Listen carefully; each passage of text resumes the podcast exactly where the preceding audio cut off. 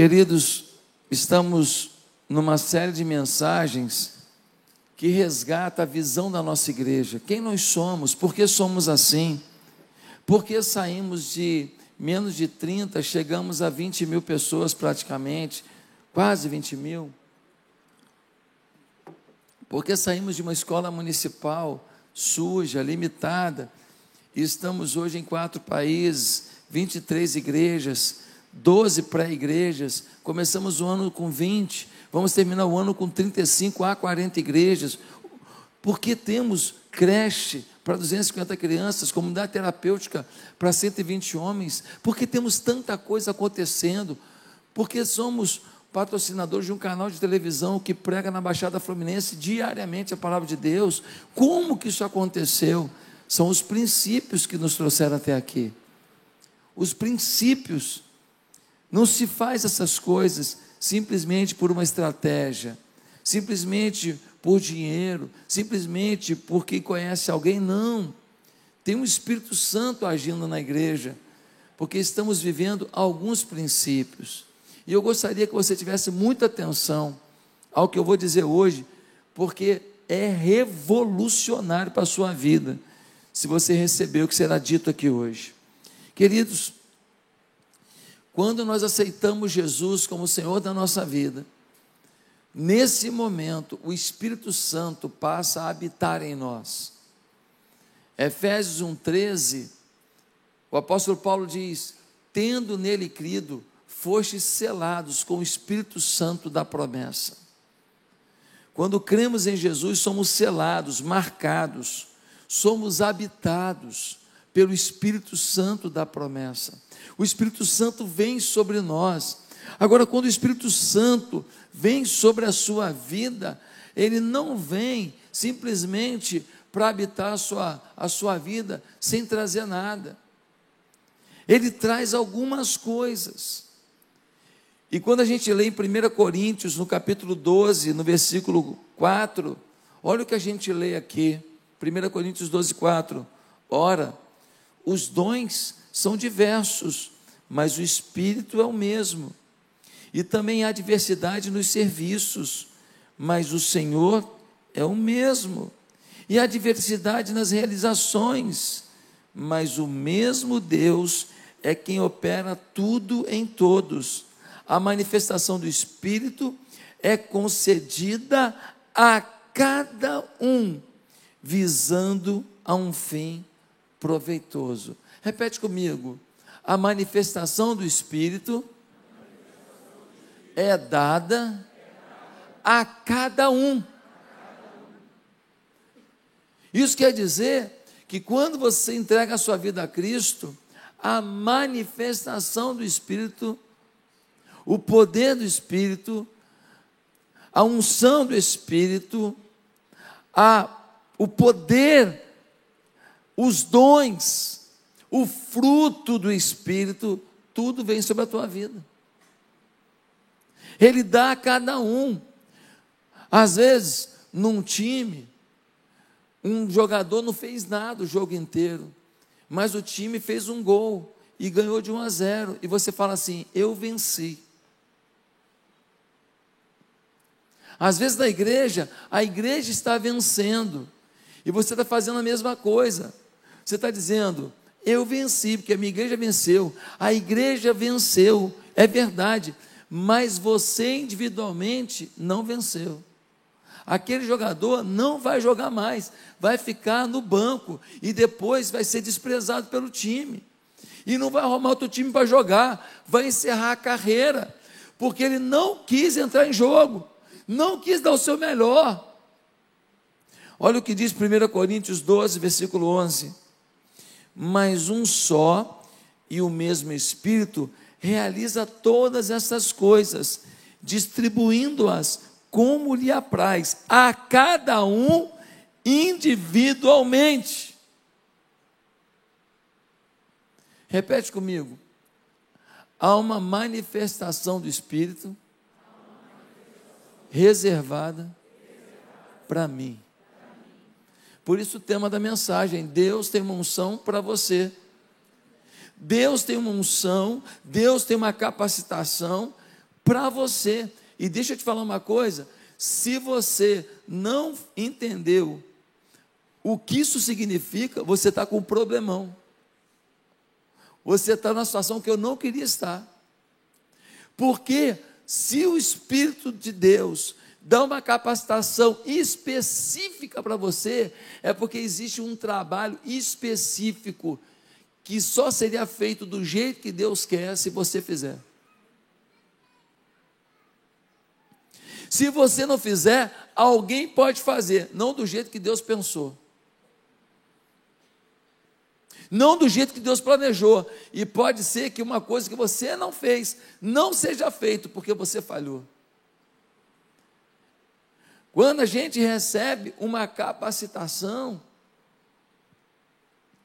a gente tem uma responsabilidade. Quando eu contrato alguém aqui na igreja, e então eu dou um computador para a pessoa, dou a mesa para a pessoa, dou a sala para a pessoa, eu dou para ela o funcionamento das coisas, e eu digo para ela: olha, o trabalho aqui é de tal hora até tal hora, e eu quero que você desempenhe isso, isso e isso. Eu estou tendo uma expectativa. Se a pessoa cumpre essa expectativa, então a gente fica feliz da vida. Se ela não cumpre, a gente fala: o que, que está havendo? Como eu posso te ajudar a cumprir a expectativa que a gente tinha ao te contratar? E se ainda assim ela não quiser colaborar e fazer a sua parte, a gente nunca vai mandar ela embora, a gente vai disponibilizar para o mercado.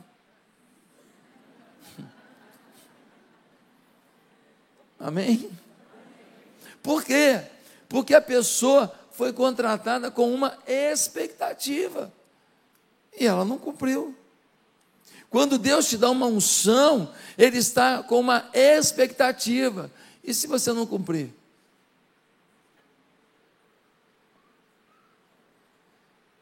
Vai dar ruim. Você vai prestar conta um dia. Meus amados irmãos, eu estou falando aqui de unção, de manifestação do Espírito. Você fala, pastor, o que é unção? Unção é uma palavra que vem do latim ungere, que significa untar. A unção é o efeito de untar com algo, um produto oleoso em parte do nosso corpo. No sentido bíblico, Deus untando significa Deus passando o azeite do Espírito em nossa vida. E a partir dessa unção, a gente passa a ter poder, a gente passa a ter presença manifesta de Deus, a gente passa a ter dons, passa a ter visões, passa a ter uma percepção aprimorada, alargada, passa a ter um vigor espiritual, passa a ter uma resiliência na fé. Quando você vai fazer um bolo, você unta a bandeja. Você passa lá uma margarina, lá um negócio lá, sim ou não? E se você enfiar o dedo ali naquela, naquela, naquele recipiente, você vai lambrecar o dedo. Quem conhece lambrecar, levanta a mão. Alguns levantam assim. Você tem mais de 45, Deus te abençoou, você está muito bem. Você está conservado lambrecou, você sujou o dedo. Por quê? Porque está oleoso, está diferente. Quando você pega uma esponja seca, você bota na pia, você tira a pia está do mesmo jeito. Mas quando você pega uma esponja molhada, uma esponja untada, e você bota na pia, quando você tira a esponja, você olha, está molhada, amigo. Aonde uma esponja molhada chega, ela umedece. Se você apertar a esponja molhada, espirra a água. Quando você está untado pelo Espírito, você espirra o Espírito, você manifesta o Espírito, você revela o Espírito. Nós acreditamos nessa igreja que todo cristão, se é cristão, tem que ser untado, tem que ter unção do Espírito. E ele tem que encharcar onde ele chegar, ele tem que umedecer onde ele chegar, Ele tem que revelar a Deus. Ele chegou no trabalho, ó, chegou uma, a unção aí. Ó. Ele foi para a faculdade, chegou untado. Ele chegou na vizinhança, ele vai ungindo, vai ficando tudo com azeite do Espírito, apartamento por apartamento, prédio por prédio, bloco por bloco, porque o untado de Deus, o ungido de Deus chegou. Meus amados, 1 João 2,20 diz: E vós tendes a unção do santo. Olha só, e vós tendes, vós tendes, já tem. Está falando para quem? Para a igreja inteira. Se você é um cristão, entregou a Jesus, já tem uma unção que é sua. Agora, se você não usar, não é porque você não tem, é porque você não usou. Agora, se todos os crentes têm um nível de unção disponível, eu quero falar hoje sobre esse tema. Deus tem uma unção para você. E aí, eu quero me basear na história de alguns profetas. Eu queria começar com a vida de Elias.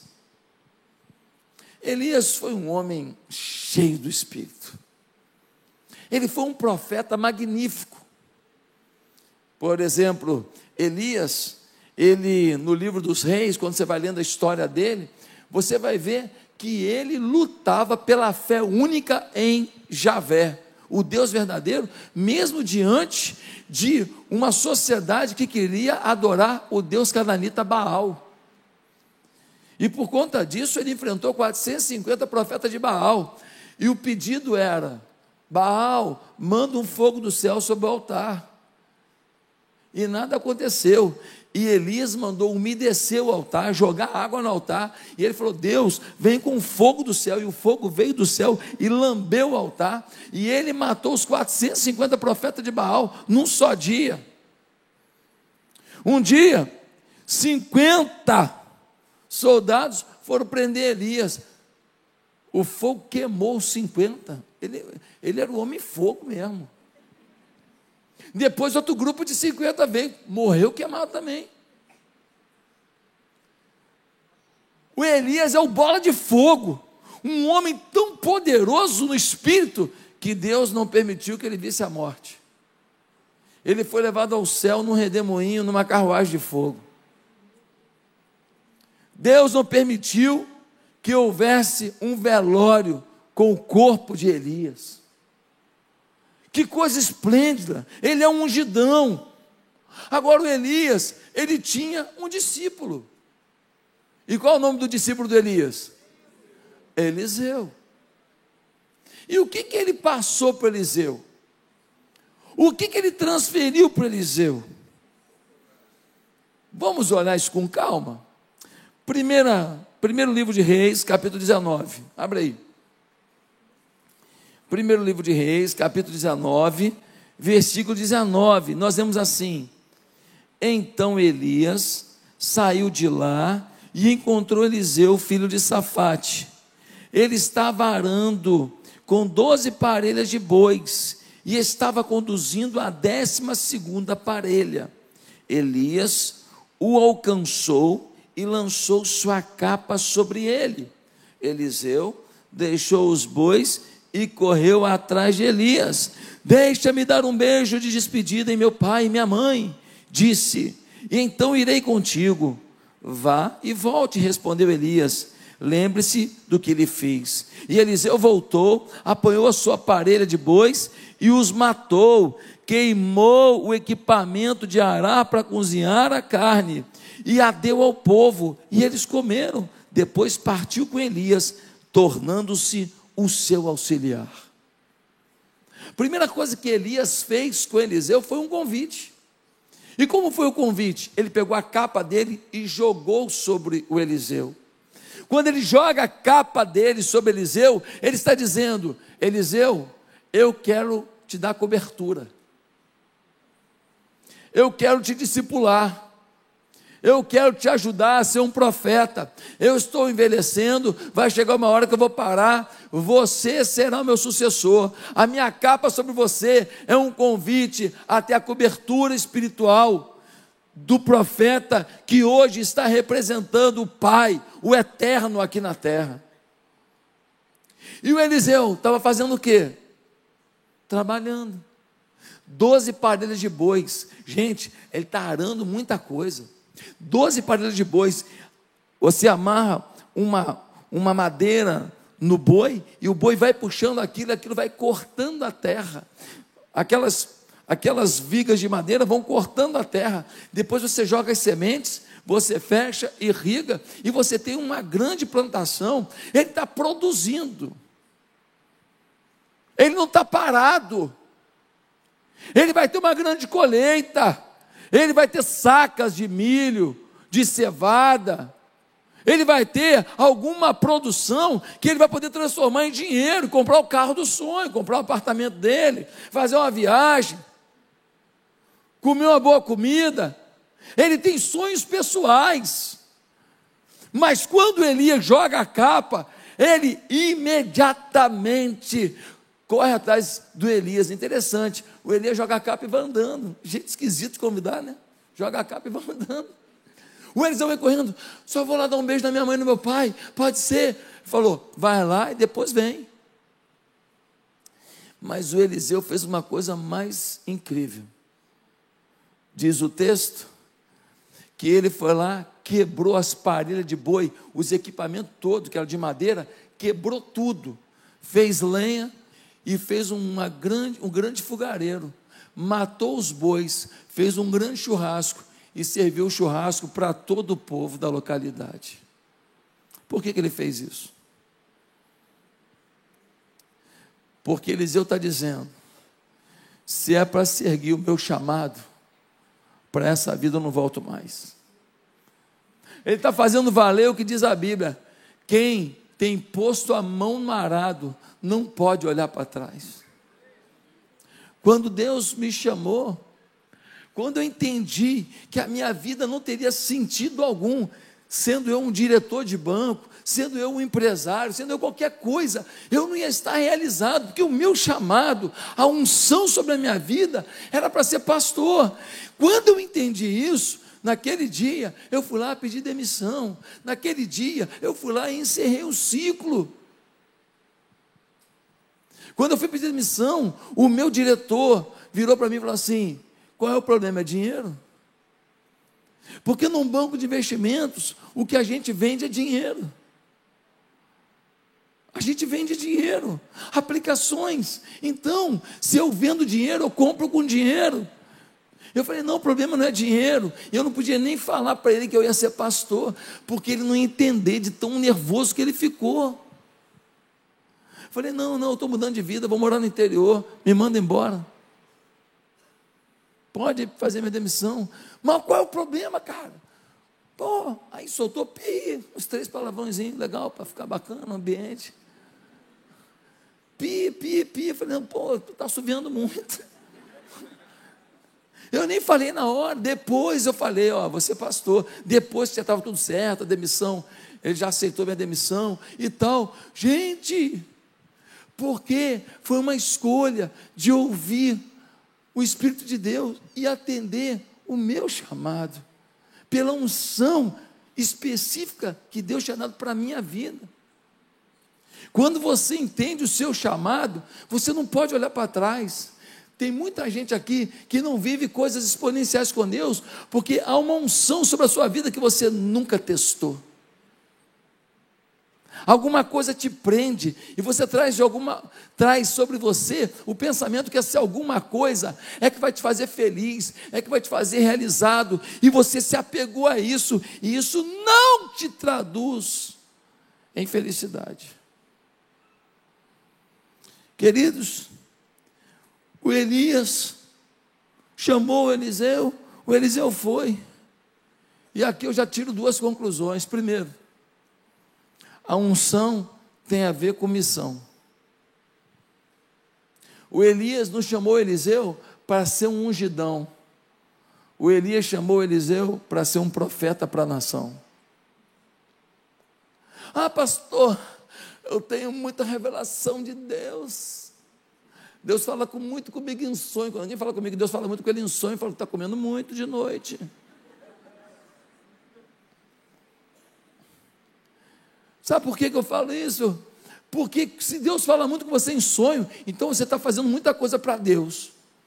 Porque se você só está tendo sonho, sonho para revelar coisa para os outros, e você não está fazendo nada, irmão, unção sem missão, eu não acredito nisso. Se Deus te capacita, é para você fazer alguma coisa. Tem gente que não faz nada. Ah, pastor, eu vim do outro ministério, conte comigo. Aleluia. Pastor, não sei como o senhor chegou aqui, até aqui, mas agora que eu cheguei, essa igreja agora vai fluir, porque é muita unção. Eu falo, resolvi meu problema, glória a Deus. Chegou meu sucessor, aleluia. Vou descansar. Aleluia, que bênção, que maravilha. Irmão, e aí está liderando o céu? Ainda não, estou em oração. Está liderando algum grupo de família? Ainda não, estou em reflexão.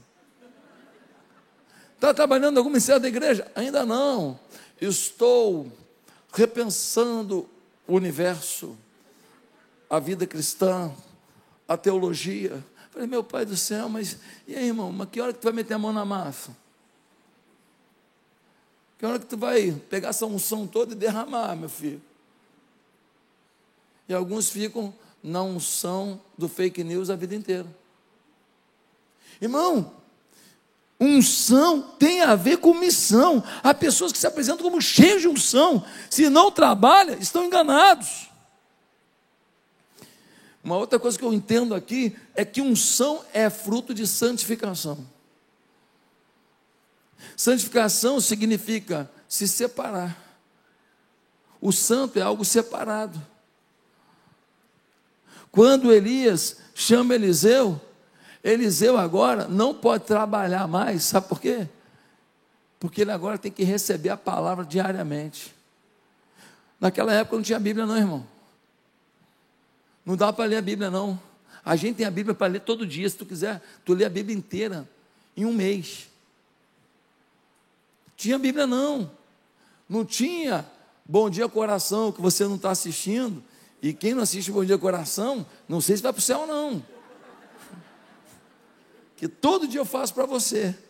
Tá certo? Não tinha bom dia coração, não. Não tinha devocional, jornada 365, não.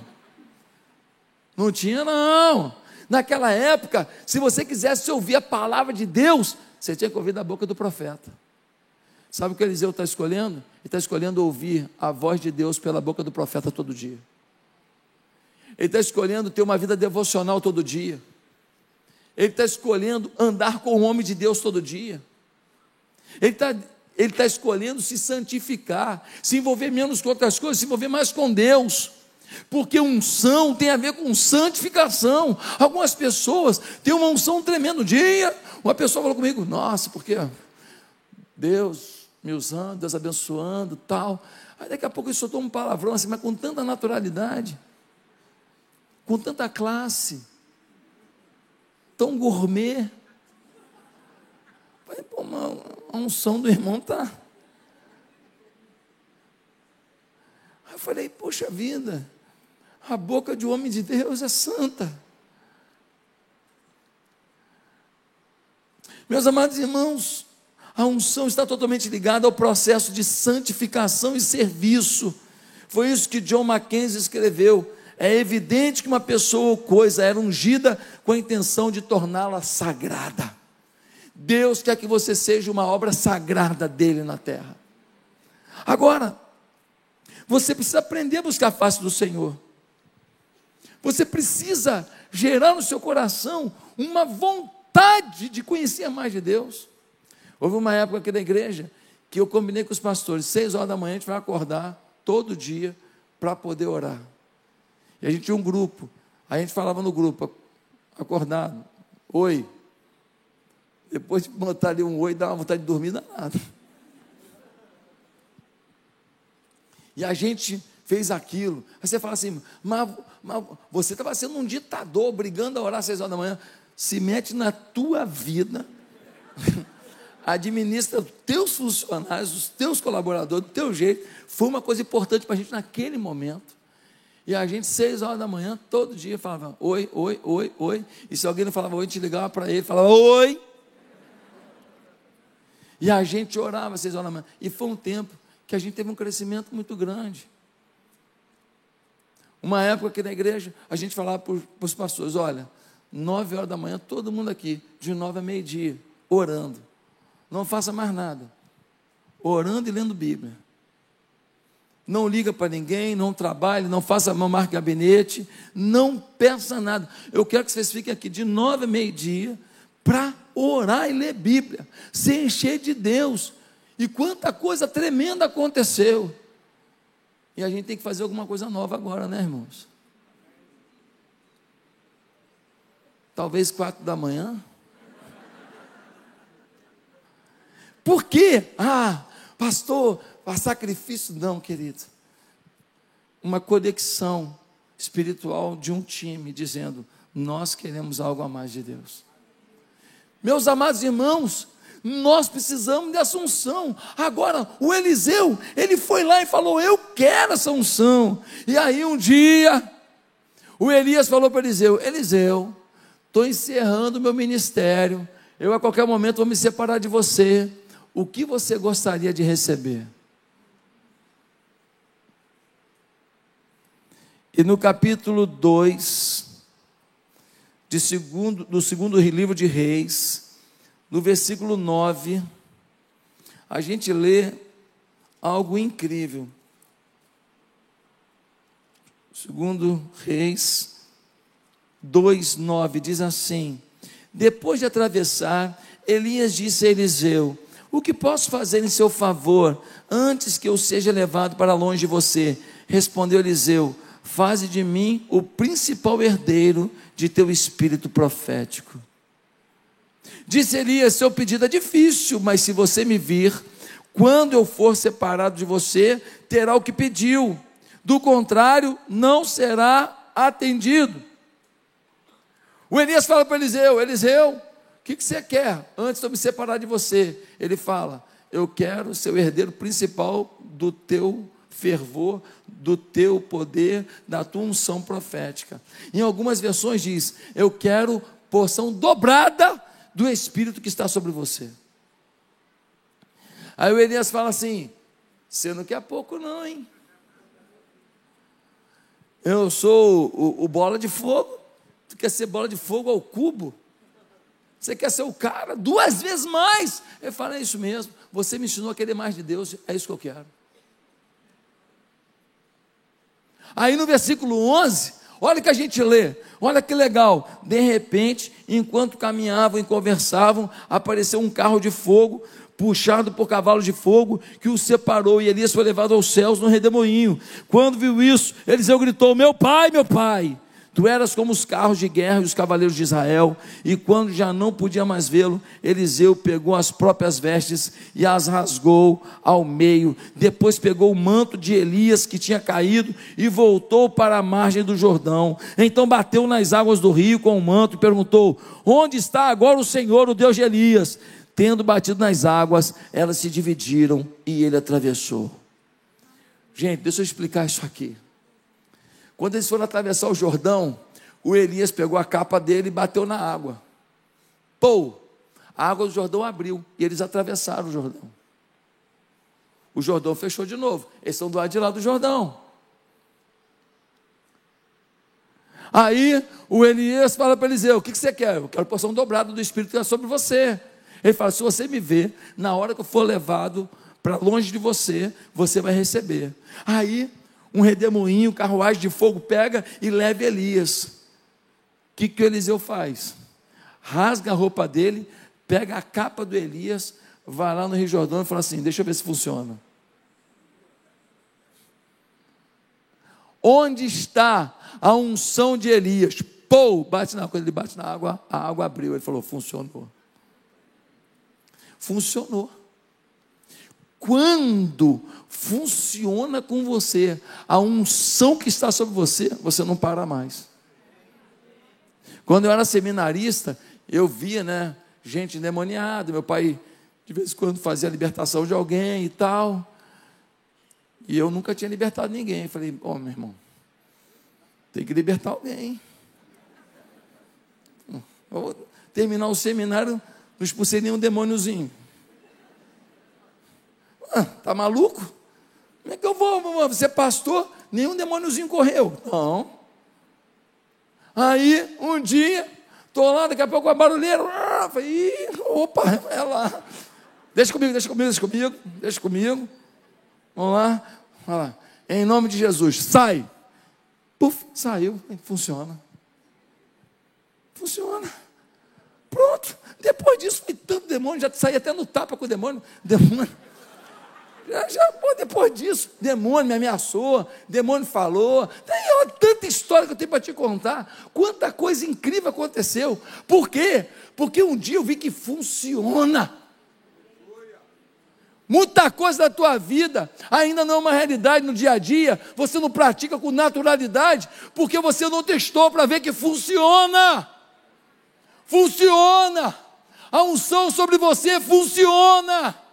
Deus age através da tua vida, funciona. Fala comigo, funciona. Funciona. Funciona, irmão. Funciona. Aí, aí depois disso, o Eliseu não parou mais. Ele não parou mais. Aí no capítulo 2, versículo 22, ele com um prato de sal purifica o manancial de águas. No capítulo 3, Josafá pergunta como é que vai ser o futuro, e ele fala o futuro. No capítulo 3, versículo 15, ele pede um músico porque ele quer trazer adoração, ele sabe do valor da adoração para o reino. No capítulo 3, no capítulo 4, ele faz a multiplicação de azeite na botija de uma mulher pobre, a mulher lascada, arrebentada, ferida, falida, ele multiplica, a mulher agora é próspera. No capítulo 4, ele ressuscita, ele ressuscita um menino morto. No capítulo 4, ele unge uma mulher para ter o filho, depois ele morre e ele ressuscita o menino. No capítulo 5, vem até ele um oficial sírio chamado Namã. Ele manda o cara lá para o Rio Jordão. Ele fala: vai no Rio Jordão, dá sete mergulhos lá. Em outras palavras, ele vira para Namã e fala: vai tomar banho. O cara vai lá, dá sete mergulhos, quando volta, volta curado. No capítulo 6, um exército inteiro fica cego porque tentou prendê-lo. No capítulo 6, ele tem uma visão de perigo que vem contra ele, pois o rei de Samaria quer a sua morte. Ele tem uma revelação. E meus amados irmãos, Quanta coisa que Eliseu viveu. Agora olha o detalhe. Quando a Bíblia fala dos milagres na vida de Elias, ele dá um número de milagres. Faltou só um milagre para Eliseu fazer exatamente o dobro dos milagres que Deus registra na Bíblia na vida de Elias. Faltou um só. Por um só. Só que promessa de Deus não falha. O Eliseu foi enterrado num lugar lá. Um belo dia, um soldado cai morto em cima da tumba do Eliseu. O cara bate morto e ressuscita. Porque até o corpo de ungido de Deus, até o corpo exala a unção de Deus. Pastor, o que você quer dizer? Aqui na igreja, uma pessoa mexia com magia negra, e essa pessoa foi liberta, e essa pessoa ia para os cemitérios de madrugada e fazia trabalhos com o corpo de pessoas. E um dia eles foram para lá e foram fazer um trabalho. E quando chegou lá, o demônio falou: Esse não dá para fazer. Ele falou, mas como é que não dá para fazer? Foi o, foi o corpo que a gente conseguiu. É esse aqui que nós vamos fazer. E o demônio falou assim: Isso não dá para fazer, não. E ele falou: Mas por que, que não dá para fazer? Porque isso aí é de Deus. Aquele homem que fazia trabalho de macumbaria no cemitério falou assim: Se até um servo de Deus morto a gente tem que respeitar o corpo dele, então o que eu estou fazendo aqui não vale de nada. E ele procurou uma igreja, conheceu Jesus, se converteu, e hoje ele serve ao Senhor. Você pode bater palma para Jesus nisso aí? Não é tremendo? Meus amados irmãos, que coisa tremenda! Ele tem porção dobrada da unção de Elias. Agora, o Eliseu tinha também um discípulo. Qual o nome do miserável? Geazi. O Elias ensinou tudo para Eliseu. O Eliseu disse: Eu quero. Às vezes, você se culpa porque um filho seu não está fazendo o que você ensinou. E você se culpa. Deixa eu te falar uma coisa. Existe no ser humano uma capacidade de livre-arbítrio. E muitos de vocês se culpam por aquilo que não fizeram. Mas muita gente não fez com vocês e vocês estão aí. Vocês se culpam pelo que fizeram e muita gente fez com vocês e vocês estão aí. Há uma escolha. O Eliseu decidiu ser um filho espiritual que reteve o que recebeu de Elias. E o Geazi? No capítulo 5, diz que o general Namã, ele estava leproso, foi lá, foi curado por Eliseu. E aí ele vira para Eliseu e fala: Eliseu, estou tão feliz, que poder que há aqui nessa terra de Israel, que coisa maravilhosa. Olha, eu trouxe um presente, eu trouxe ouro, eu trouxe prata e eu trouxe umas vestes aí, Chanel, Versace, umas coisas bem chique, umas coisas bem bacana, umas coisas bem cara. Veste naquela época, vestes festivais, era um artigo caríssimo. Aí o Eliseu fala assim: Deixa eu te falar um negócio aqui. Eu não, pode falar. Eu não vendo milagre. Foi Deus que te curou. Pode pegar seu dinheirinho e ó, ralar. Adore a Deus. Dê oferta para Deus. Quando você vê alguém descobrindo o nome, descobrindo o número de identidade, fazendo essas coisas espalhafatosas e depois ó, arrancando dinheiro do povo, você está diante de um picareta. Você está diante de um sem vergonha. Porque Deus não trabalha com palhaçada. Deus é efetivo. Deus tem propósito. Deus, quando faz um milagre, a glória e a honra é dele. E você precisa ser mais crescidinho na fé para não cair em godo de gente esperta que maquina contra a igreja, aí depois fala assim: fiquei todo decepcionado. Ficou nada, você procurou. Você procurou.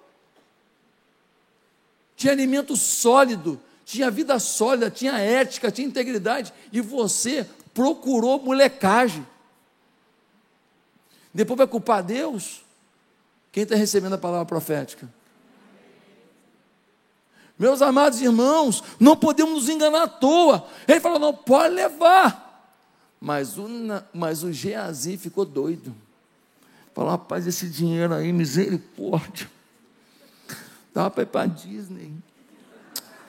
Resort, resort da Disney, só pega o trenzinho. Pô, Eliseu faz um negócio desse, a gente dá uma furada aqui, pô, comendo banana, laranja. Pô, podia comer um caviar. Aí o Namã dá um migué. Sabe o que quer dizer dar um migué? Dia desse estava com a minha sogra, eu falei assim, é, tá dando um migué. Aí minha sogra, o que é dar um migué? Falei, é meter um caô. minha sogra minha sogra está morando nos Estados Unidos há vinte e tantos anos, sabe mais gíria nenhuma dessa molecada. Mas o que, que meter o caô? Aí o meu filho Lucas, é meter um sete.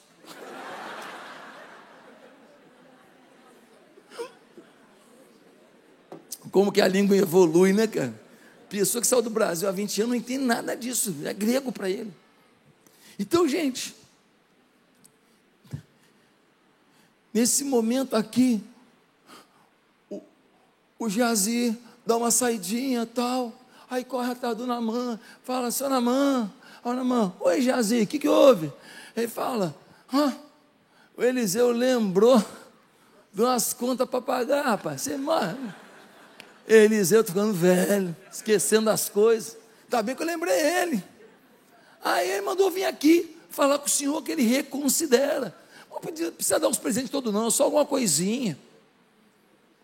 Aí o Namã, ué, eu ia dar tudo, uns presentinhos, claro que eu dou.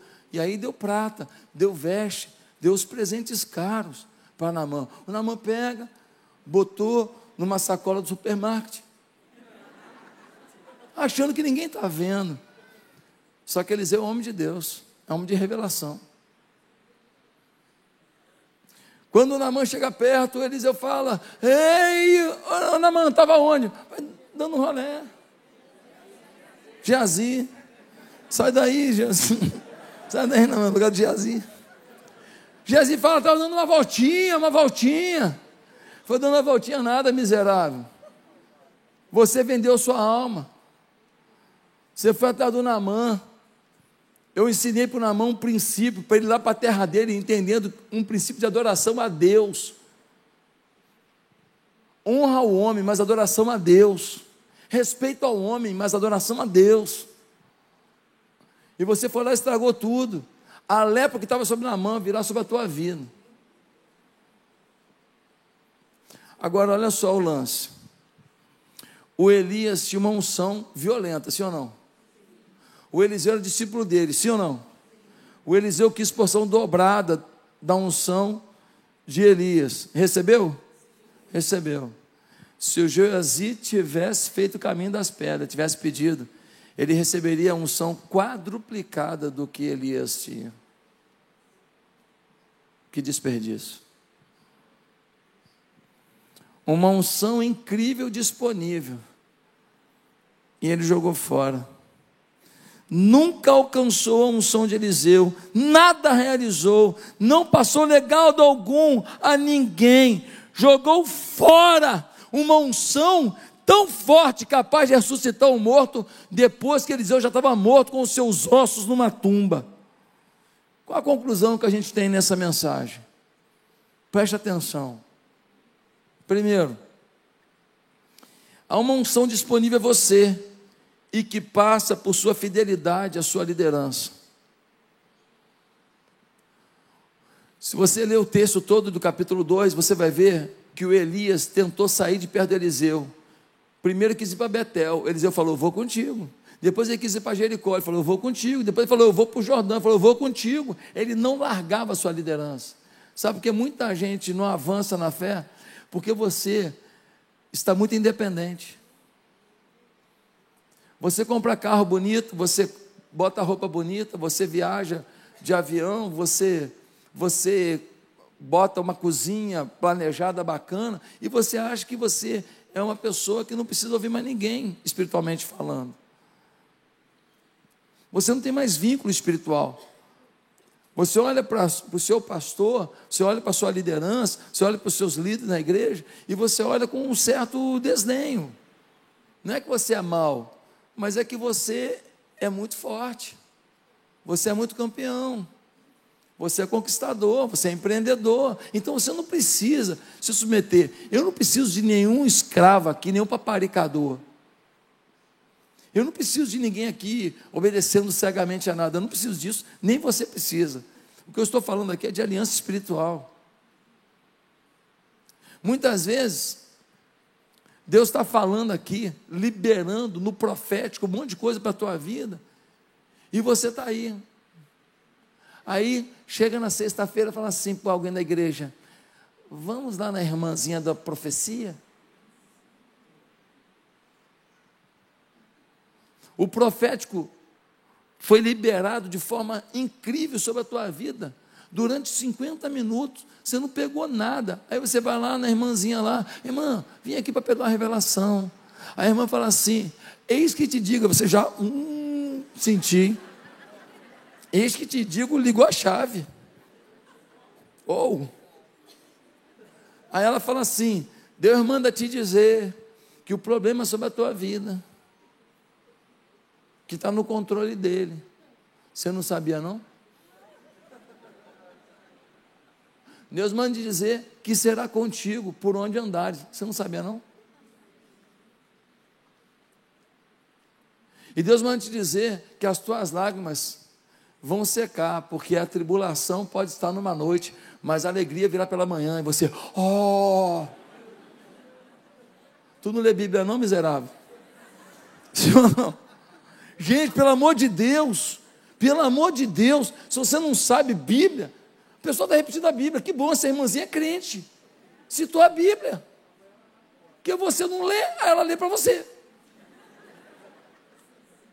Agora você falar que o profético se manifestou, pelo amor de Deus, quando Deus quer mandar uma revelação esclarecedora, sem ser a voz da tua liderança derramando profecia na tua vida, nós estamos no profético do início ao fim desse culto aqui. Quando Deus quer mandar uma revelação, manda com data e hora. Amanhã, quatro da tarde, vai vir uma pessoa falar contigo. Se prepara, vai nessa que é uma boa. No outro dia, quatro horas da tarde, chega um camarada do Ramais. Tem um convite para você, nós vamos para o Afeganistão. Tem uma caverna lá, tem 200 homens estupradores. E eu queria te levar lá para você pregar o evangelho. Aí a revelação falou, né? Pode ir. Aí você vai com ele, chega lá, 200 estupradores, você entra na caverna. Você fala de Jesus, os 200 se arrependem, eles começam a ativar um avivamento em todo o Afeganistão. Aí, meu irmão, aí uma revelação dessa, você precisa de clareza mesmo, porque uma dessa, só, só Deus para ter um, um, senso de humor desse para fazer isso contigo. Sim ou não? Agora, Deus manda dizer, o que eu fico mais raiva é quando gente quer levar você para outra igreja e fala assim: Deus manda te dizer que você vai mudar de ministério. Deus manda dizer que o teu tempo é fim de onde estás. Aí você fala assim, pastor, você está fazendo chacota? Não, não, estou te contando o meu dia a dia. A gente luta por uma ovelha, a gente paga o preço, chora.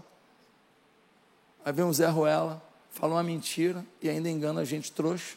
E aí a pessoa depois se decepciona, não vem nem para cá nem lá e fica no mundo. Você precisa entender que é uma unção disponível, que passa pela fidelidade à sua liderança. Nós temos que ter uma aliança. Uma aliança na célula, uma aliança na supervisão, uma aliança com os pastores de rede, uma aliança com o seu pastor ou presidente. Nós temos que ter uma aliança. Segunda coisa, você só notará a unção sobre sua vida se se permitir ser instrumento de unção. Enquanto você não for atrevido com as coisas do Espírito, você não viverá a excelência do Espírito na tua vida.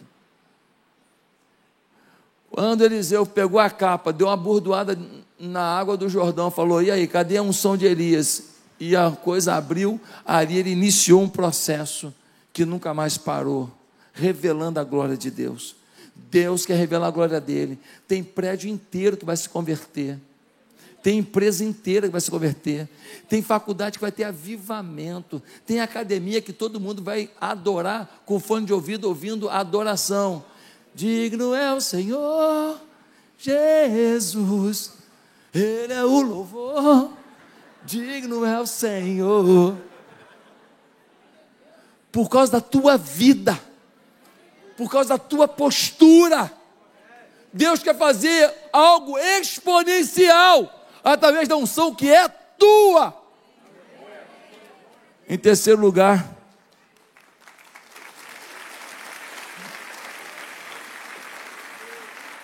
você pode ser testemunha da unção, mas seu chamado é para ser portador da unção. Você pode ser testemunha, mas não portador. O Geazi foi testemunha. Ele viu um exército inteiro cego diante de Eliseu. Ele viu Naamã sendo curado através da palavra de Eliseu. Ele viu a multiplicação de azeite na botija da mulher. Ele viu milagres e mais milagres. Ele viu, ele presenciou a unção. Nessa igreja, você está vendo a unção. Deus está derramando sobre nós. Mas você pode não ser portador da unção porque você não se aliançou com o que Deus está fazendo aqui. Você não decidiu viver isso, ter uma vida espiritual, leitura da Bíblia, oração, acordar mais cedo, meia hora, para falar com Deus, falar, Deus fala comigo. Em quarto lugar, concluímos que o amor às coisas materiais pode matar o recebimento da unção. O Geazi podia ter porção quadruplicada da unção de Elias, trocou por vestes e prata. Tem gente aqui que está trocando unção e missão por causa de objetivos que não vão levar a nada. Ah, porque eu quero morar no condomínio tal. No dia que você morar lá, esse condomínio não vai prestar mais, você vai querer outro. Eu não sou contra você mudar de condomínio, não. Eu não sou contra você ter uma pratinha, não. Eu não sou contra você fazer uma viagem, não é isso. Eu estou falando que desperdiçar unção por causa de coisa material não é inteligente. Em último lugar, nós concluímos que unção está conectada a ministério. Ninguém tem unção com um fim a benefício próprio. Você quer unção? Então arregaça a manga. Você quer unção? Vamos para a batalha. Você quer unção? Vamos discipular, vamos evangelizar, vamos pegar o colete, vamos trabalhar, vamos chamar gente para Jesus vamos abrir a casa para ser célula, vamos fazer culto no nosso trabalho, vamos fazer culto no nosso local de estudo, vamos convidar os amigos para fazer uma reunião de oração antes da pelada, vamos chamar Deus para esse negócio. Vamos chamar Deus. Eu sempre falo aqui, essa é a frase que eu comecei a falar para você, não sei se foi no final do ano ou no início do ano. Mais importante que vir ao culto é levar o culto. E é isso que Deus quer fazer. Não rejeite, não deprecie, não desperdice a unção que Deus separou para a tua vida. O preço dessa negligência é muito alto. Curva a sua cabeça. Eu queria perguntar: tem alguma pessoa aqui que ouvindo essa palavra foi tocado por Deus? e quer provar desse, dessa unção do Espírito. Tem alguém aqui que, ouvindo essa palavra, está dizendo: Eu queria tanto ser mais ungido, eu queria tanto ser mais tocado, ser, ser manifestação de Deus. Você pode, mas o primeiro passo é aceitar Jesus. Você tem que aceitar Jesus como Senhor da sua vida. Depois que você aceita Jesus, começa uma santificação, começa um processo de revelação do que é o teu propósito, do que é a unção sobre a tua vida. Mas primeiro você tem que aceitar Jesus. Quem gostaria de aceitar Jesus como Senhor da vida nessa noite? Quem gostaria de pedir a unção de Jesus sobre você nessa noite? Quem gostaria de pegar os seus problemas, suas lutas e trabalhar todas elas debaixo da unção de Deus? Se você quer receber Jesus como Senhor da sua vida, onde você está, ninguém precisa ouvir. Você vai repetir comigo uma oração. Você que está na igreja digital, por favor, repete comigo a sua oração. Aonde você está? Se você quer começar essa vida com Jesus, de verdade, repete comigo assim: Santo Deus, eu peço perdão pelos meus pecados e peço que Jesus Cristo seja o Senhor da minha vida. Santo Deus, muda a minha história, enche-me com o teu poder. Meu Pai, eu quero essa unção para onde eu for, revelar o amor e o poder de Deus. Problema nenhum vai tirar minha bênção, porque com a tua unção eu enfrento e venço tudo. Escreve meu nome no céu, me dá vida eterna. Em nome de Jesus, amém.